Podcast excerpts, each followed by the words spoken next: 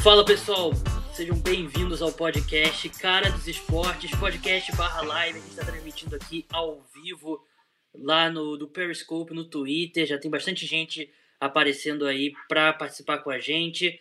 E hoje aqui o cara com quem eu participei do primeiro podcast da minha vida, José Paulo Mendes, lá do FA Hoje, companheiro lá de 5 anos no FA Hoje. Zé, seja bem-vindo na sua estreia no podcast Cara dos Esportes. É um prazer estar aqui. É, eu, eu fiz o meu primeiro podcast também com o Gabriel, quando a gente gravou lá atrás, né, FA Hoje, no longínquo ano de 2015. É, o tanto de coisa que aconteceu no mundo, na NFL, nesses últimos cinco anos. É, é, é, coisa demais que aconteceu nesse período. Eu lembro que eu era um estudante calouro do curso de jornalismo e hoje eu estou para me formar, então é realmente muito tempo, mas um prazer estar tá aqui presente no podcast do Cara dos Esportes, que sempre acompanho falando de NFL, NBA, que no momento está um pouco parado a free agency da NFL, mas vamos falar um pouco desses, dessa free agency, né, Gabriel? Exatamente. Pessoal, mandem um ok lá se vocês escutaram bem o Zé. Eu acho que estão escutando. Eu não tô com retorno aqui, então eu tô, se eu botar o retorno vai dar um eco horrível na transmissão. Então, deem um ok aí nos comentários. Escutei o Zé, ou se você não escutou o Zé, fala aí nos comentários também, mas eu acho que tá todo mundo escutando ele muito bem. É, no programa de hoje, a gente. E, e, me desculpe, pessoal do podcast, né? Porque a gente teve algumas duvidazinhas assim, aqui técnicas. Mas hoje a gente vai com basicamente uma semana de free agency. A primeira onda da free agency já passou. Os jogadores aí que. Sobraram alguns nomes importantes ainda, mas a maioria dos principais jogadores já assinou com algum time. E eu e o Zé vamos eleger os vencedores e os perdedores dessa primeira etapa. Né? Daqui para frente, com exceção do Jadavion Clown, do Everson Griffin e um ou outro nome, é, são nomes já que não são tão impactantes, são jogadores que não vão receber tanto dinheiro assim. Então já dá para ter uma ideia boa dessa primeira etapa da free agency. E vamos começar por perdedores, e a gente já combinou que esse seria o primeiro, que acho que eu e o Zé concordamos que é um perdedor da free agency até agora, que é o New England Patriots. O New England Patriots perdeu o maior quarterback de todos os tempos, perdeu Jamie Collins, perdeu Kyle Van Noy, é, contratou o Brian Hoyer e, ao que tudo indica, hoje, dia 22 de março, o, os Patriots vão entrar no vão entrar no ano com o trio Jared Stinton, o Brian Hoyer e o Corey Kessler como os três quarterbacks. Então, Zé, eu não sei você, mas eu nunca acreditei que os Patriots iriam para um, uma reconstrução. Eu achei que o Bill Belichick ele tentaria ao máximo ser competitivo em 2020 e iria atrás de um dos quarterbacks veteranos, fosse um Cam Newton, fosse, sei lá, um Jacoby Brissett, ou enfim, Nick Foles, Andy Dalton, esses caras disponíveis, né? Mas eu estava errado. O, se o plano é mesmo ir para a temporada com esses três quarterbacks, é um sinal bem claro de que o Bill Belichick tá balançando a bandeira branca e o objetivo da temporada é o tanking, porque você não tem como ser competitivo com esses três quarterbacks. Você acha que os Patriots vão pro tanking mesmo? Olha, eu acho que, sinceramente, eu não esperava que o Bill Belichick fosse fazer isso, porque eu acho que ele é um cara extremamente competitivo, mas o que está se desenhando agora é que o New England Patriots tem um projeto que é trazer o Trevor Lawrence, o quarterback de Clemson, para New England na próxima temporada, porque eu não consigo ver a franquia é, deixando tantos jogadores importantes irem embora nesse momento e não tomar uma atitude. É, o que parece é que para os Patriots admitirem completamente o tanking, só falta tentar trocar o Stephon Gilmore, que está no último ano de contrato, não ia, talvez não fosse uma escolha de primeira, de segunda rodada, mas que é, é, o último jogador extraordinário que eu acho que os Patriots conseguem ter um valor de troca ou de dispensa nesse momento. É, acho que trocar o. Se, eu concordo, eu acho que é tank mesmo. E eu não, não acho que o Bill Belichick está errado em decidir por isso. Ele. Assim, com o Tom Brady seria muito difícil, né? E opções como o Cam Newton, como o Andy Dalton, como o, como o Jacob Brissett, como eu falei, eles não dariam uma chance melhor para os Patriots serem competitivos do que o Tom Brady daria. Então faz sentido mesmo você usar 2020 para reconstruir e tentar ir atrás de um quarterback no próximo, no próximo draft, né? E eu concordo plenamente com o que você falou sobre o Stephon Gilmore. Eu acho que o, trocar o Gilmore é o próximo passo. E, só que eu, eu acho que ele consegue um bom valor. Eu não acho nenhum absurdo se você vê um cara como DeForest Buckner ser trocado por uma escolha de primeira rodada e uma escolha alta, tá que o Stephon Gilmore é mais velho, mas os Colts tiveram que dar um baita contrato pro, pro DeForest Buckner. Então, eu acho que dá para trocar o Stephon Gilmore por uma escolha de primeira rodada. Eu, eu, concordo que é o próximo passo aí dessa, dessa reconstrução e acho que o Kyle Van Noy e o Jamie Collins em si, individualmente não fariam tanta diferente, tanta diferença. Acho que os dois fora fazem diferença sim. Mas uma questão importante é que o. Acho que a gente viu que o, o Dolphins destruiu o elenco todo para 2019. Foi com. Tinha ninguém, no, basicamente, no time. E não conseguiu a primeira escolha geral do draft, né? O, acho que é um exemplo de. Um exemplo de risco dessa estratégia, né? Ainda mais num draft como o próximo, que basicamente é o Trevor Lawrence. Né? Tem o quarterback lá de Ohio State também, mas eu não sou especialista. Então, eu acho que com a configuração atual, os Patriots ainda têm um nível de talento que não é nenhuma garantia, primeira escolha geral. É um time muito melhor que o dos Dolphins do, da última temporada, né? Então, é, acho que isso é mais pro torcedor dos Patriots, que acho que o torcedor, do, acho que o pessoal dentro dos Patriots sabe que tem que trabalhar com várias possibilidades, mas achar que tem como garantir que você vai ser o pior time e vai selecionar o, o Trevor Lawrence, não tem como ter, não tem como fazer essa garantia. É verdade, Gabriel. E acho que tem algumas outras coisas, olhando particularmente para esse time do New England Patriots. É... Primeiro, sobre a questão de quarterback, é... olhando, acho que tem um nome que está na Free Agency que poderia ser um diferencial para esse, time, esse time do New England Patriots, mas é o jogador que não combina nem um pouco com Bill Belichick, que eu acho que é o James Winston. Eu acho que ele poderia fazer alguma, tentar tá, tirar alguma coisa desse time do New England Patriots, mas claramente não é um jogador que combina com o Winston, com o Bill Belichick. E uma outra coisa que assim, eu acho que pode atrapalhar o, o Bill Belichick e o New England Patriots nesse projeto é, é uma coisa que o Bill Belichick faz muito bem e que durante boa parte da história do New England Patriots e do Tom Brady, isso foi fundamental para o New England Patriots ter tanto sucesso, que é a capacidade que o Bill Belichick tem de encontrar free agents que são jogadores têm grande valor nas suas equipes, mas que são caras que eles são muito bons fazendo uma, duas coisas. O running back que recebe passes muito bem, mas você vai dar para ele 10 carregadas ao longo da temporada. O Tyrande que é uma ameaça na red zone. O wide receiver que corre em profundidade. O slot qualificado. Todos esses jogadores, o Bill Belichick sempre encontrou caras assim na free agency por um valor muito barato e que deram muito certo no New England Patriots. E ao mesmo tempo em que isso foi muito bom nos últimos 20 anos para os Patriots, nesse momento pode virar uma coisa ruim. Esses caras podem ser o diferencial e a equipe pode vencer jogos e simplesmente esse time dos Patriots, ele não é, eu acho que hoje ele ainda não é o pior time da NFL. Acho que tem não, times piores. E é, é uma equipe que pode, assim, tranquilamente ter uma campanha 7-10, 6-11, até estranho um pouco falar. É, mas acho que, acho que não vai ser de cara ainda 17 jogos, né? Porque tudo indica 17 jogos só mais pra frente. Uhum.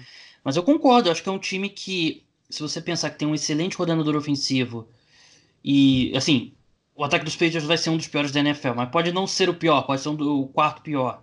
E acho que tem uma. Acho não, tem uma grande defesa. Os Patriots podem meio que tropeçar e vencer em cinco jogos. E cinco jogos você não, não vai, você não vai ter a primeira escolha geral. Os Dolphins venceram, são aí com a quinta escolha geral. Então, New England Patriots é um perdedor. A gente vai começar pelos perdedores e vamos terminar positivo com os vencedores. Mas é, qual foi o outro perdedor que você separou? Acho que tem um perdedor que é, é muito claro, é, que é o Houston Texans. É, e, assim, tem muitas coisas que você pode falar que foram erros do Houston Texans.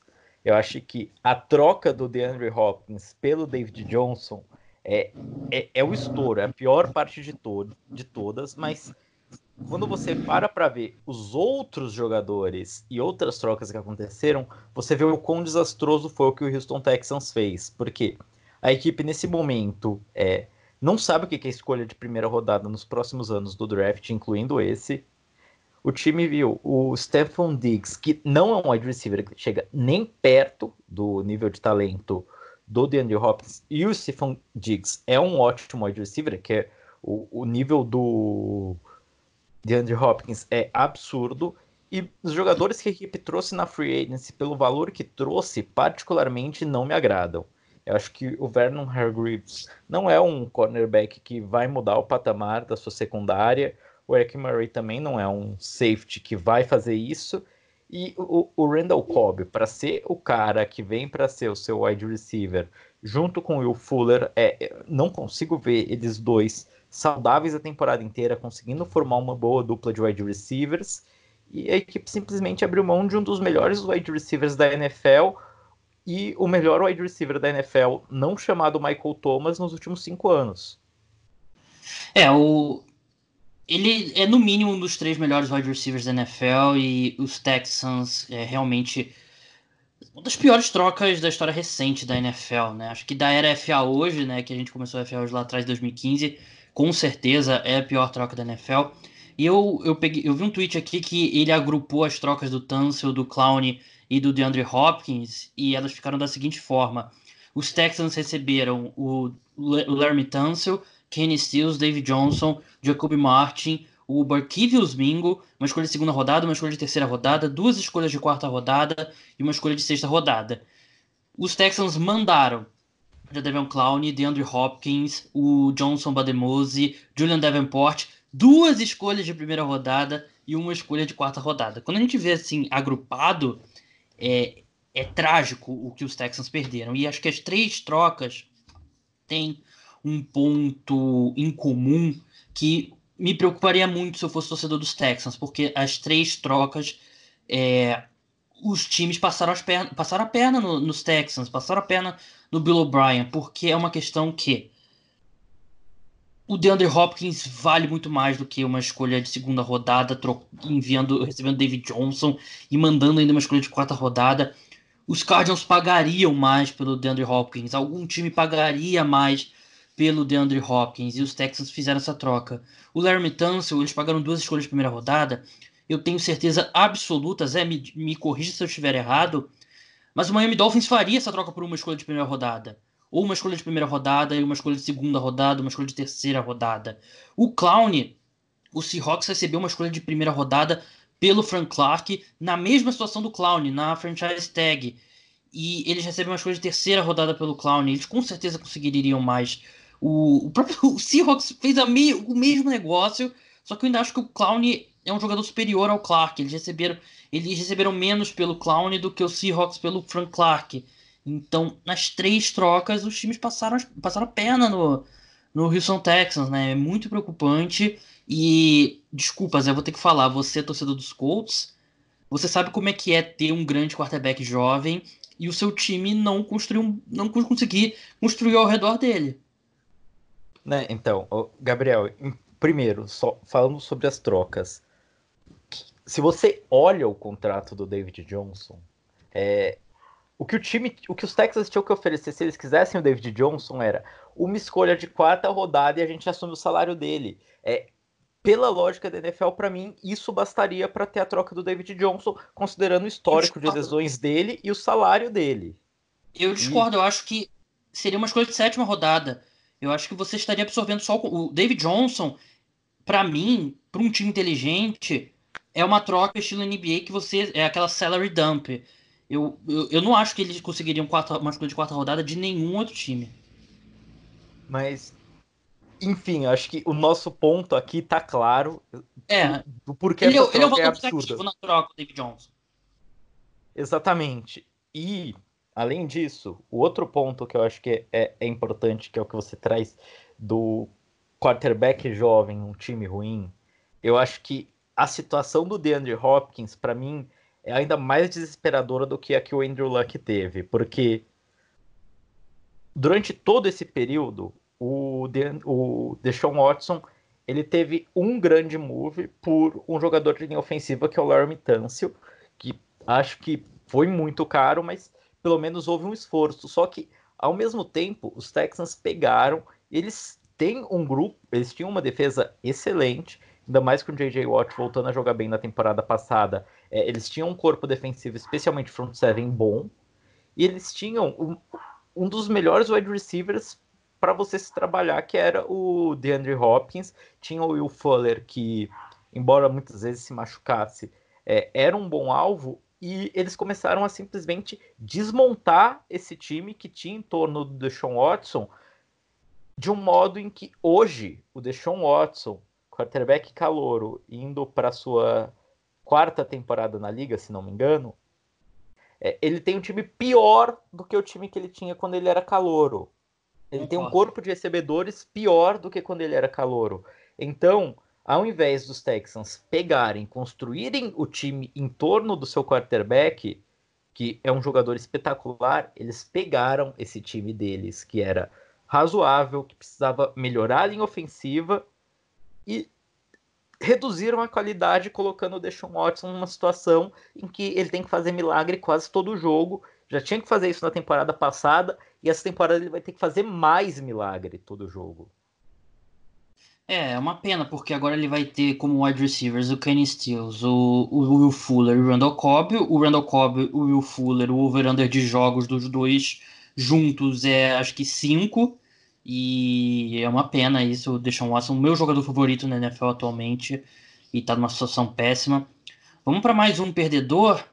O, um que a gente também combinou aqui que deveria estar nessa lista é o Chicago Bears, né? O Chicago Bears que vem de duas temporadas questionáveis, para dizer o mínimo, e a gente, passando aqui algum tempo, a gente vê que a troca do Khalil Mack não foi boa para a equipe, a equipe sempre com poucas escolhas. Esse ano tem uma escolha de quarta, acho que uma escolha de segunda, uma escolha de quarta, duas de sexta e duas de sétima rodada. Então é um time que tem problema no salary cap, tem pouca escolha no draft. Deu uma escolha de quarta rodada pelo Nick Foles, que, como eu falei do contrato do David Johnson, para mim o contrato do Nick Foles também era um que os Jaguars eventualmente teriam que pagar para se livrar. E os Bears deram uma escolha de quarta rodada ainda. Contrato do Jimmy Graham, dois anos, 16 milhões de dólares e com 9 milhões garantidos. E tem uma, uma cláusula que não pode trocar o, o Jimmy Graham, né? O Jimmy Graham pode vetar qualquer troca. Então não foi sentido nenhum essa troca. Eles cortaram o Leonard Floyd, que não vem bem, mas assim, já mostrou alguma promessa. E você corta o Leonard Floyd para dar um contrato de 5 anos, 70 milhões de dólares para o Robert Quinn, que ele jogou bem com os Cowboys, mas eu acho que ele é bom num papel de um edge rusher secundário ali na rotação e ele tá recebendo salário de edge rusher titular. Então, nem, eu não gostei de nenhum movimento do Chicago Bears é, nessa off-season. Vai ter a disputa pela, titular, pela titularidade na posição de quarterback menos animadora em toda a NFL, Mitch Trubisky contra Nick Foles. E o Nick Foles, sim, se for questão de talento, se o, o, o se o Meneg não for não for teimoso, claro que o Nick Foles vai vencer essa disputa. Mas acho que o Chicago Bears está numa posição muito ruim e eu não, eu não vejo possibilidade do Ryan Pace voltar como general manager da equipe é, para 2021. Concordo, Gabriel. Eu primeiro só quero discordar de uma coisa. Acho que a troca problemática do Chicago Bears não é a do Khalil Mack, é subir para draftar o Mitchell Trubisky. Acho que esse é o grande erro do Chicago Bears nas últimas temporadas em relação a movimentos de troca. Acho que o Kalil Mack posso, é hoje. Posso um fazer dos... minha réplica rapidinho? Claro. É, eu concordo que subir para a seleção do Trubisky também foi bem ruim. E é algo que não parecia ter tanto. Não parecia ter tanto interesse assim pelo Trubisky para eles precisarem subir. Eles subiram no draft que eles deixaram de selecionar o Sean Watson e Patrick Mahomes. Mas eu tenho uma posição bem, bem concreta quanto. Eu acho, o Kyler Murray é um jogador espetacular. Mas eu não acho que nenhum jogador que não seja um quarterback vale duas escolhas de primeira rodada ou mais. Eu não daria por nenhum. Na época, é, muita gente defendeu e acho, eu defendi também, porque acho que todo mundo botou como os Bears como vencedor da troca. Mas nesses últimos anos, para mim, ficou bem claro. Eu não daria é, duas escolhas de primeira rodada ou mais por nenhum jogador, por mais fantástico que o Khalil Mack seja. E acho que. Eu não, eu não acho que um jogador sozinho, que não seja quarterback, consiga ter um impacto tão grande em campo que vale esse, esse investimento. Acho que a, a, questão é, eu concordo com você hoje, só que a, o modo como, se, como a gente via a NFL, como a NFL era vista naquele período, a troca é, era uma troca que os Bears não tinham que pensar, era uma troca que para a época valia a pena você olhar, é, você olhava e dizia, é uma troca que não tem o que você pensar, vale a pena ser feita. Mas voltando aqui para a situação de voltando aqui para a situação de quarterback, é, é, é assustador o que o Chicago Bears fizeram nessa free agency, porque o time simplesmente. É, se, se era para assumir o contrato do Nick Foles, que tentasse dar esse dinheiro para um dos quarterbacks que eram free agents. Ia atrás do Tom Brady para dar dinheiro para ele, ia atrás do Philip Rivers. Ah, não quero pegar um quarterback veterano. Tentava o James Winston, tentava um jogador que tinha teto, porque o Nick Foles ele teve aquele momento espetacular dele com o Philadelphia Eagles, mas é aquilo, foi um momento espetacular, um ponto fora da curva. O Nick Foles ele tem esses momentos dele fora da curva, o jogo que lançou sete touchdowns, mas na minha opinião o que, que o Chicago Bears fez foi um grande erro. A equipe se complicou completamente dentro do seu salary cap assumiu o salário do Nick Foles, vai ter uma competição de quarterback que é, é simplesmente a disputa entre a mediocridade e o ruim que corre.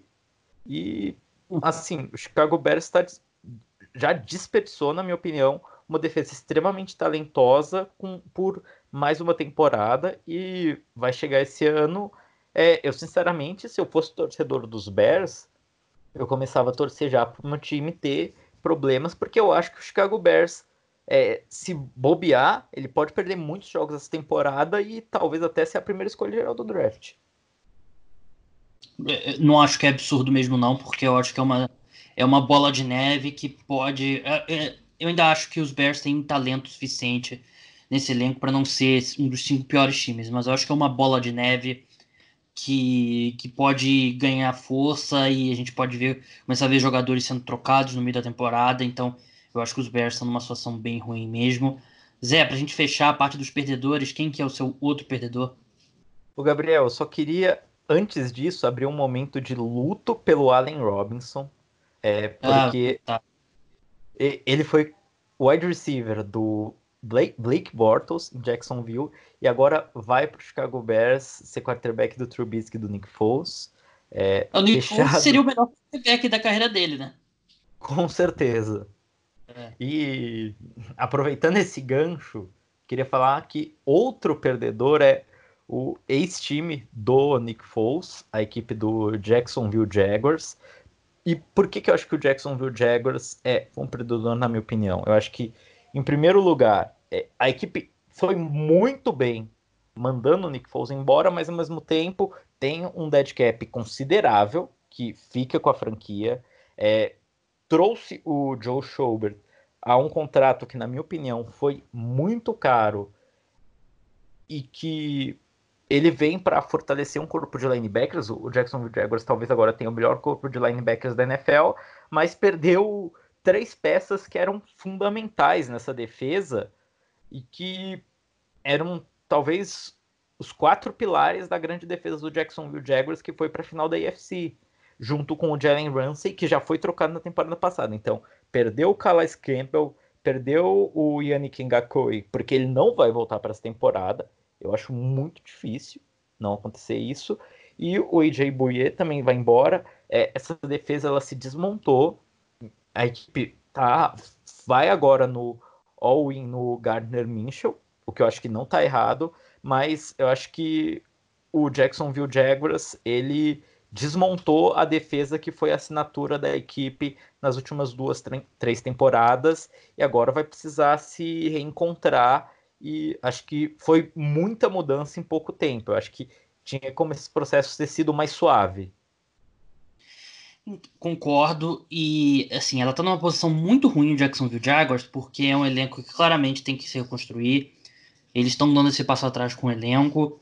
Mas é uma comissão técnica e um general manager que estão desesperados para manter seu emprego. O Dave, o Dave Caldwell e o. E o. Me fugiu o nome agora do head coach do, do Jacksonville Jaguars. Doug é o Doug Marrone. Eles são dois, dupla, uma das duplas mais pressionadas na NFL, né? Então não encaixa isso, né? Não encaixa o momento do elenco com as pessoas que comandam ali por fora.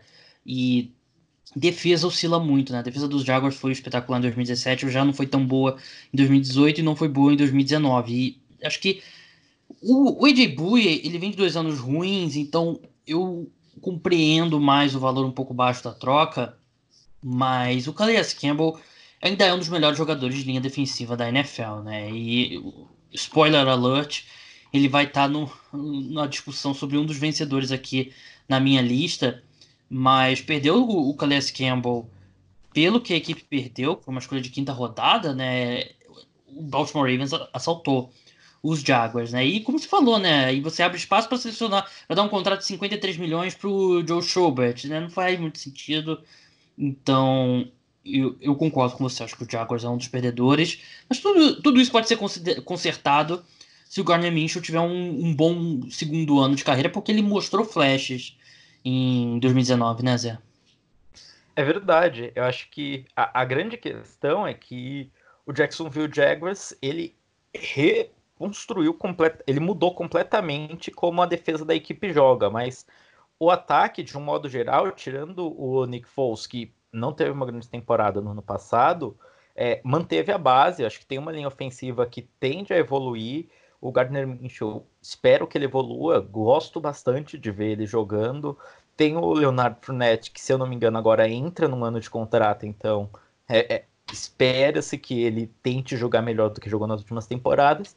E tem um corpo de recebedores que eu acho que tem ali algumas peças interessantes para trabalhar com o Gardner Minshew. Eu acho que esse ataque ele pode ser bastante divertido de se ver, mas isso também pode ser um problema para o Jacksonville Jaguars, porque na minha opinião, já não é de hoje que o Jacksonville Jaguars tinha que mudar a comissão técnica, tinha que mudar o general manager, e talvez esse ataque consiga conduzir a equipe a fazer o suficiente para darem mais uma temporada para o Doug Marrone. É, eles fizeram um trabalho pela, pela metade, né? Demitindo o Tom Coughlin, mas mantendo o Dave Caldwell, né? Então eu concordo com você. Acho que é, eles deveriam realmente ter limpado a casa logo. Vamos passar para os vencedores agora, né? E assim, eu, eu tinha separado três perdedores, então só para citar meu outro perdedor é o Jadevion Clown, que eu acho que é um cara que esperava ter um mercado aí de vários times lutando para dar 20 milhões por ano para ele, mas não é o que aconteceu. Vamos de vencedor agora, Zé. Qual o seu primeiro vencedor? O meu primeiro vencedor é, assim, sem sombra nenhuma de dúvidas, é o Cincinnati Bengals. E por que, que o Cincinnati Bengals? É, primeiro, eu acho que o, o grande ponto de virada da curva do Cincinnati Bengals na off-season ainda vai acontecer, que é a chegada do Joe Burrow como primeira escolha geral do draft para ser o quarterback da equipe. Mas o time conseguiu trazer o DJ Reader, que eu acho que melhora muito e acerta a linha defensiva da equipe, uma coisa que precisava ser feita há algum tempo. A defesa fez adições que eu acho que o Trey Waynes, em particular, vai conseguir garantir com que a equipe consiga ter uma secundária, ter uma defesa regular para a temporada e principalmente, acho que o ponto chave dessa equipe foi ter segurado o AJ Green, ter mantido ele para ser o principal alvo do Joe Burrow. É, eu acho que o Cincinnati Bengals ele não inventou nada, mesmo tendo como inventar isso, e é o que o Cincinnati Bengals precisava fazer. A equipe agora vai trazer um quarterback para mim está pronto para NFL, que é um cara que é, é, decisivo. E o time fez o feijão com arroz, manteve o seu wide receiver veterano, fez exatamente o que precisava fazer para um processo de reconstrução bem feito, não foi irresponsável em nada. E para mim, isso é, é a demonstração, é uma aula do, de como uma franquia se reconstrói na NFL. É, eu achei que o AJ, Green foi um pedido do Joe Burrow, né? A permanência, a permanência do, do AJ Green foi um pedido do Joe Burrow, então o Joe Burrow já poderia assumir o Texans como GM, se quisesse, já seria um GM melhor do que o Bill O'Brien. Mas, assim, o, o Trey Owens eu achei um pouco caro, né? Mas eu acho que se equilibra porque eu achei que uma, uma 15 Alexander por 4 milhões por ano eu achei um bom contrato. Então, eu acho que eu não colocaria eles como grande vencedor, mas eu concordo com você que a permanência do Jay Green é muito, é muito importante, porque é difícil um, um quarterback entrar na NFL com um wide receiver do nível do AJ Green, né? A gente, eu, lembro, eu, eu falei sobre isso no Twitter e eu citei como foi importante para o Andrew Luck ter o Red Wayne na, no ataque no começo da carreira dele. Você, como torcedor dos Colts, você sabe melhor do que eu, Zé. O Red Wayne ajudou muito o Andrew Luck em 2012 e também em 2013. Exatamente, acho que ele, o, o AJ Green ele foi muito, o Red Wayne ele foi muito importante, não só para o Andrew Luck, mas acho que pro desenvolvimento e pro crescimento do próprio T.Y. Hilton. Eu acho que Verdade. isso como um todo foi muito importante e o Red Wayne ele aconteceu o mesmo processo com ele lá atrás com Mervyn Harrison e Peyton Manning. Então eu acho que você ter esse wide receiver veterano que consegue ser um cara importante para o seu quarterback é, ter um cara que corre bem a rota, que ele pode ter confiança ali no seu ano de calouro, é, dá muito mais confiança para o quarterback. E ao mesmo tempo eu acho que ele vai ser importante para o Burrow ele conseguir desenvolver entrosamento com o Tyler Boyd, talvez com o John Ross, com outros recebedores que possam vir fazer parte desse Cincinnati Bengals. Eu acho que tem tudo para ser um, um, casamento perfeito para a equipe. E a última coisa, só porque que eu, eu defendo que foi um, um momento, um acerto do Cincinnati Bengals.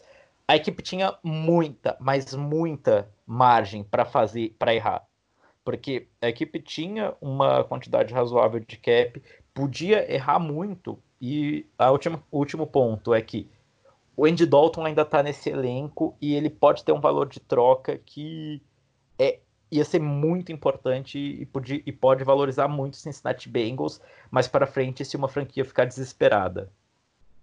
Concordo plenamente. Acho que o ainda, ainda acho que o Dalton consegue uma escolha de tá no último ano de contrato, mas eu, eu não acho absurdo. Se o Nick Foles conseguir uma escolha de quarta rodada, o Andy Dalton pode conseguir uma escolha de terceira rodada. Eu, para ter em campo em 2020, eu preferiria ter o Andy Dalton ao, ao Nick Foles. Mas vamos passar agora para o meu vencedor.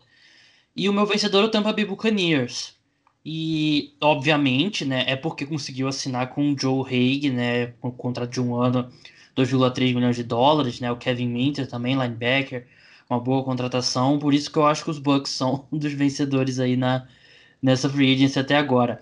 Zé, é, você deu alguns spoilers do seu posicionamento em relação à chegada do Tom Brady.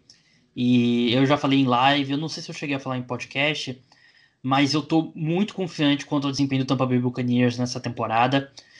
Eu acho que os Bucks são, são um dos favoritos para o título da NFC na próxima temporada. Eu coloco eles ali naquele grupão com com 49ers, com Saints, com o Seahawks, né? Se eles resolverem passar a bola, né? Pequeno detalhe. Mas como é que você vê em termos de nível do Tampa Bay Buccaneers e confiança que o Tom Brady ainda possa jogar em alto nível?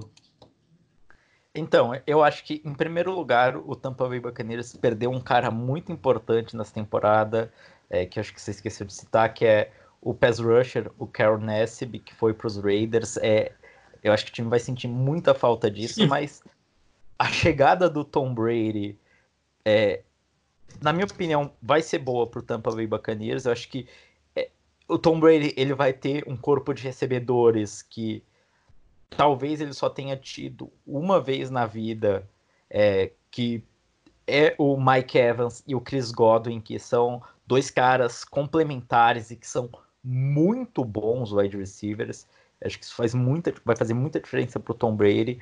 Ele vai ter o O.J. Howard, que muita gente é, via em New England e vai continuar em Tampa Bay. E acho que é, é o comentário que eu vi gente fazendo no Twitter quando chegou e que eu realmente eu fico muito animado para ver como vai ser isso, que é a união sinistra dos velhinhos sangue bom, Bruce Arians e Tom, que na minha opinião tem é, é, o Bruce Arians é uma mente ofensiva brilhante ele e o Tom Brady juntos, eu acho que tem como ser uma coisa letal. Eu acho que tem que ser como ser algo histórico, porque eu acho que mesmo o Tom Brady não lançando tanto em profundidade, eu acho que a forma como o Tampa Bay Buccaneers joga, especialmente a defesa que força turnovers, é, deixando o Tom Brady em boas posições de campo, o Brady consegue fazer um estrago muito grande.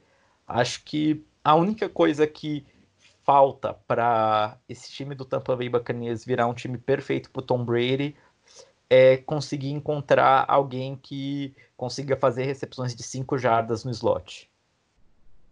O Edelman, talvez, né? Se o, os Patriots estiverem mesmo é, estiverem mesmo querendo começar do zero.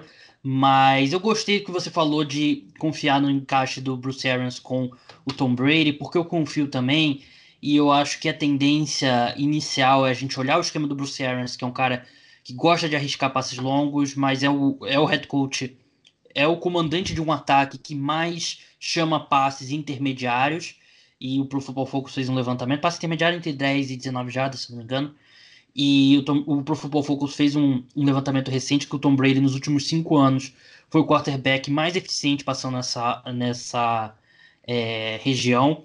E eu acho que é inocência de quem acha que o Tom Brady vai ter que se adaptar ao esquema do Bruce Arians. Não vai ser isso que vai acontecer. Os dois vão, vão se adaptar um ao outro. Eu acho que mais o Bruce Arians se adaptar ao Tom Brady do que vice-versa, porque você não contrata o melhor quarterback de todos os tempos para fazer ele jogar no esquema tático fora do dele, né? Então acho que é exagerado essa preocupação quanto ao fato do Tom Brady supostamente não se encaixar bem ao esquema tático do, do Bruce Arians. Então, eu acredito que os Bucks vão ter um excelente ataque. E o Tom Brady não jogou bem em 2019, mas eu não acho que ele jogou tão mal assim como muita gente fala. Eu, os problemas, a maior parte dos problemas dele foi a falta de talento ao redor é, no ataque do New England Patriots.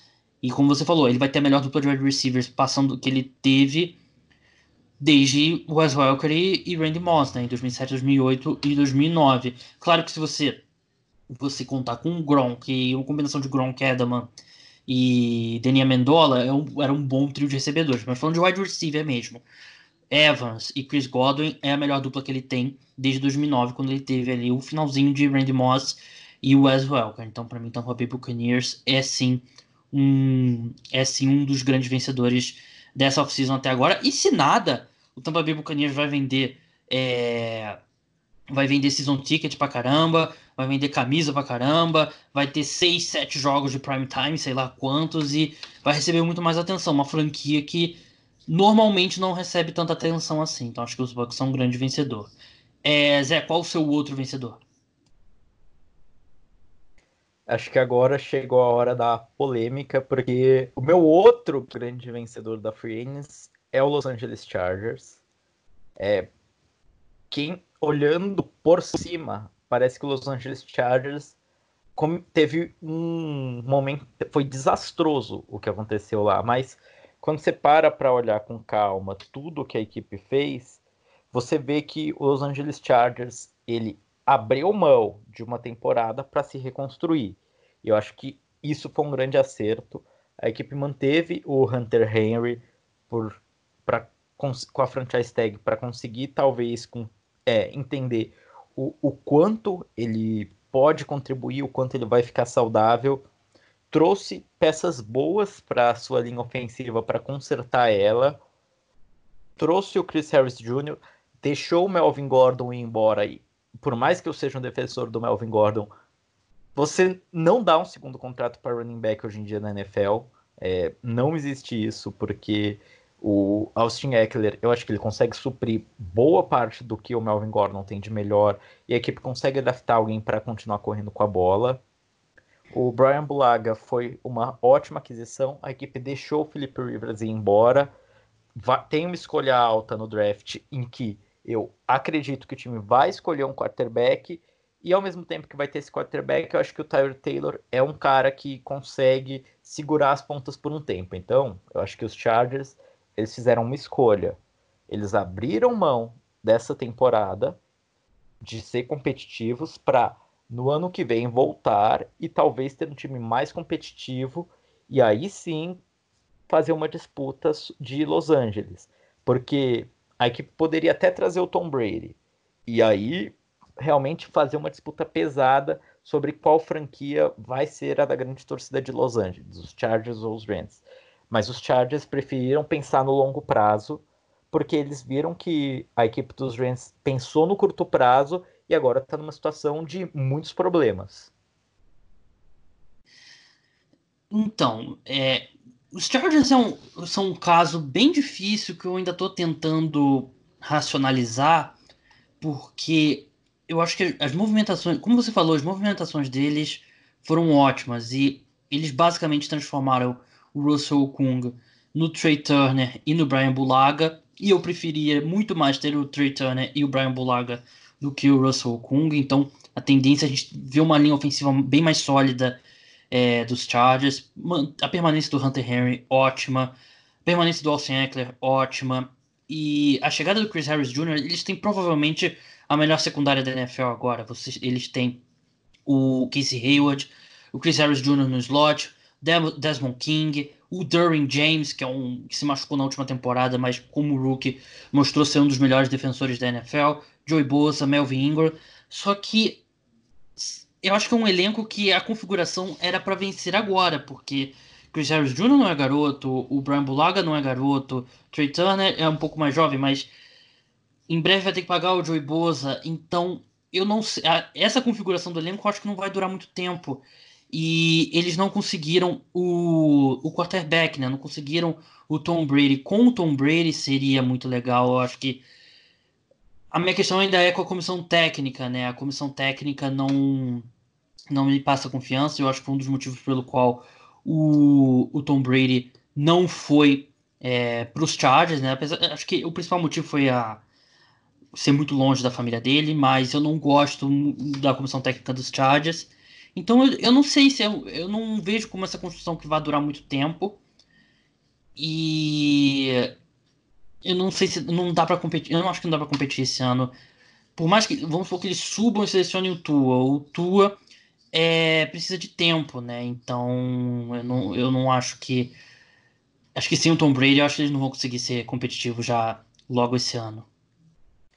Então, é, é, como eu falei, eu acho que o objetivo dos Chargers não é ser competitivo esse ano, é ter uma equipe que não faça feio esse ano. Eu acho que a equipe vai fazer todo o esforço para trazer o Tua e não botar ele para jogar nessa primeira temporada. Eu acho que o projeto dos Chargers, na minha visão, ele vai lembrar, vão fazer com Tua o que fizeram com Patrick Mahomes, dar, deixar a primeira temporada para ele ir se adaptando, aprendendo com a liga, deixar o Tyler Taylor titular e aí na temporada que vem manter boa parte dessa base e ser uma equipe mais competitiva, talvez fortalecer a linha ofensiva ainda mais, fortalecer a linha defensiva, mas é uma equipe que, na minha opinião, está se construindo com muita calma, mas além de tudo isso, né, de trazer o Tua, que eu acho que é uma parte fundamental, a equipe precisa encontrar um modo de ficar saudável. E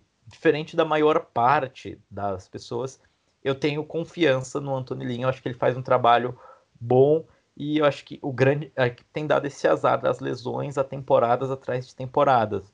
E acho que para essa temporada tudo bem ter lesão. Fundamental é a equipe estar pronta para o ano que vem. Bem, é isso. Esses foram nossos vencedores, os nossos perdedores. Vamos continuar acompanhando a Free Agency aí. Tem nomes importantes ainda, Everson Griffin, Jadavion Clown e caras que ainda podem ser trocados. Zé, muito obrigado pela participação e até a próxima. Até a próxima, Gabriel. E você esqueceu de citar o James Winston, o cara que mais teve jardas e interceptações na temporada passada, mas também o segundo que mais teve touchdowns. Verdade, o James Winston, que ele também pode ser colocado como um dos perdedores, né? Eu achei que ele teria um mercado. Mas, enfim, muito obrigado a todos que escutaram, com todos os que assistiram a live aqui ao vivo. A gente teve alguns probleminhas no começo, mas a gente conseguiu, acabou conseguindo resolver. Muito obrigado a você que escutou o programa em formato de podcast. É, tô, provavelmente farei mais algumas lives nesse formato daqui para frente, então se você quiser, além de escutar, assistir, é só ficar de olho lá no Twitter, no arroba Caras Esporte, siga lá o arroba FA Hoje. E então é isso, pessoal. Até a próxima. Tchau.